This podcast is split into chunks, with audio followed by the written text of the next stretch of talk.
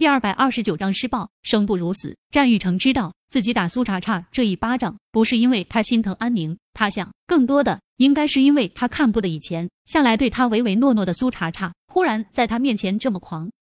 但是打完这一巴掌之后，战玉成就后悔了。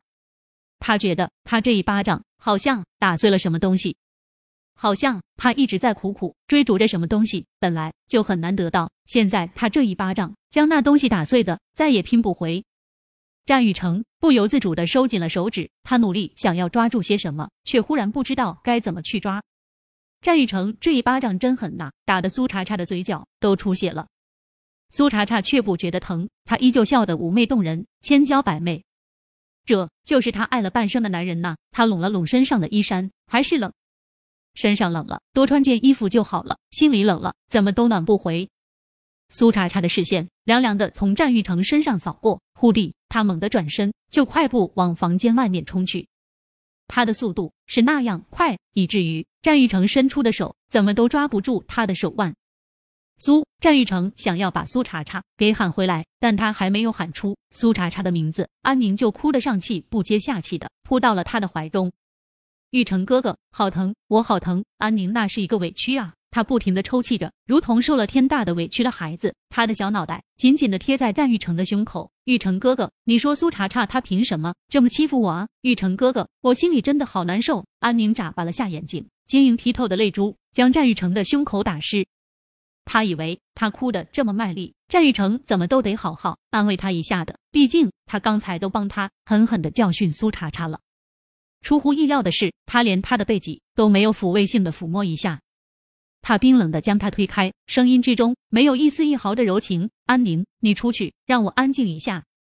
玉成哥哥，安宁不甘心的唤着战玉成的名字，战玉成却是直接推开门，将安宁请了出去。安宁恨得几乎将满嘴的银牙咬烂，但是战玉成已经铁了心的不搭理他，他也无法撒娇耍赖的投入到他的怀抱。他恨恨的跺了跺脚，只能挫败的离开。安宁刚离开，战玉成的手机就响了起来，是他的特助打来的电话。有些意外，他的特助会在这个时间打电话。战玉成蹙了蹙眉，还是接起了电话。战玉成的特助是个阳光小青年，但是此时他的声音之中带着明显的沉重。战少太太苏小姐在监狱的时候，有人借着你的名义对她施暴。战玉成手上骤然用力，几乎要将手中的手机捏碎。施暴，对。特助的声音带着明显的惋惜，还有一抹说不出的愤怒。苏小姐承受了近五年的监狱暴力，她的肋骨断过很多次，她的手筋被人挑断过，她自杀过不下十次，但是都被救回来了。可能因为常年被施暴的原因，苏小姐有很严重的抑郁症。顿了顿，特助接着说道：“战少，苏小姐在监狱里面还被强行堕过胎。”那一次，那一次也是借着你的名义堕胎的时候，医生没有给苏小姐打麻药，而且手段特别残暴。据说苏小姐堕胎后还大出血，差点死了。特助说到这里，不由得小声嘀咕了一句：“其实苏小姐要是那时候死了就好了。”特助是真的那么觉得，要是苏茶茶当时就死了，就可以不用承受剩下来的几年的生不如死的折磨了。苏茶茶在监狱中受过的折磨太多，他无法一五一十的将他所有的惨痛经历都告诉战玉成。他只是想问战玉成一句：战玉成怎么就那么狠，亲手将自己的发妻送进了监狱呢？战玉成没有说话，因为此时此刻他真的不知道该说些什么。战少，你对苏小姐怎么就那么狠？战玉成正沉浸在自己的思绪之中，他特助的声音就又在手机那头响起。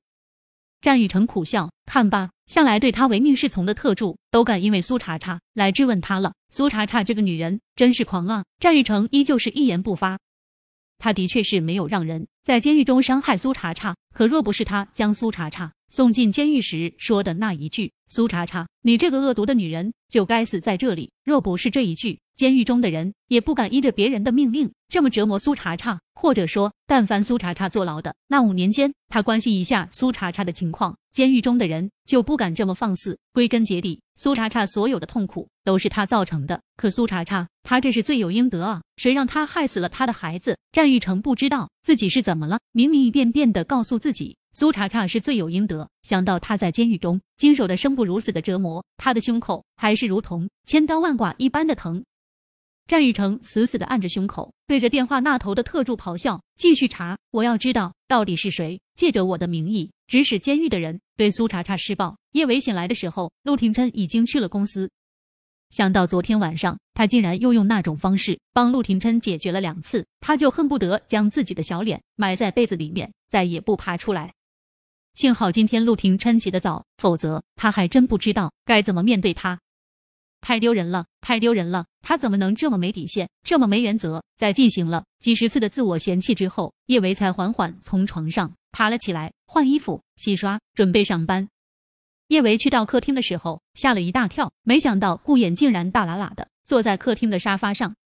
顾衍白天几乎跟小舅舅形影不离，他现在这个时候不是应该跟小舅舅一起去公司吗？怎么还在别墅里面？看到叶维，顾衍放下手中的瓜子，无比严肃的看着叶维：“九嫂，我今天有很重要的事情，必须跟你谈一下。很重要的事情。”习惯了顾衍吊儿郎当的模样，他忽然这么郑重，叶维不由得有些紧张。什么事啊？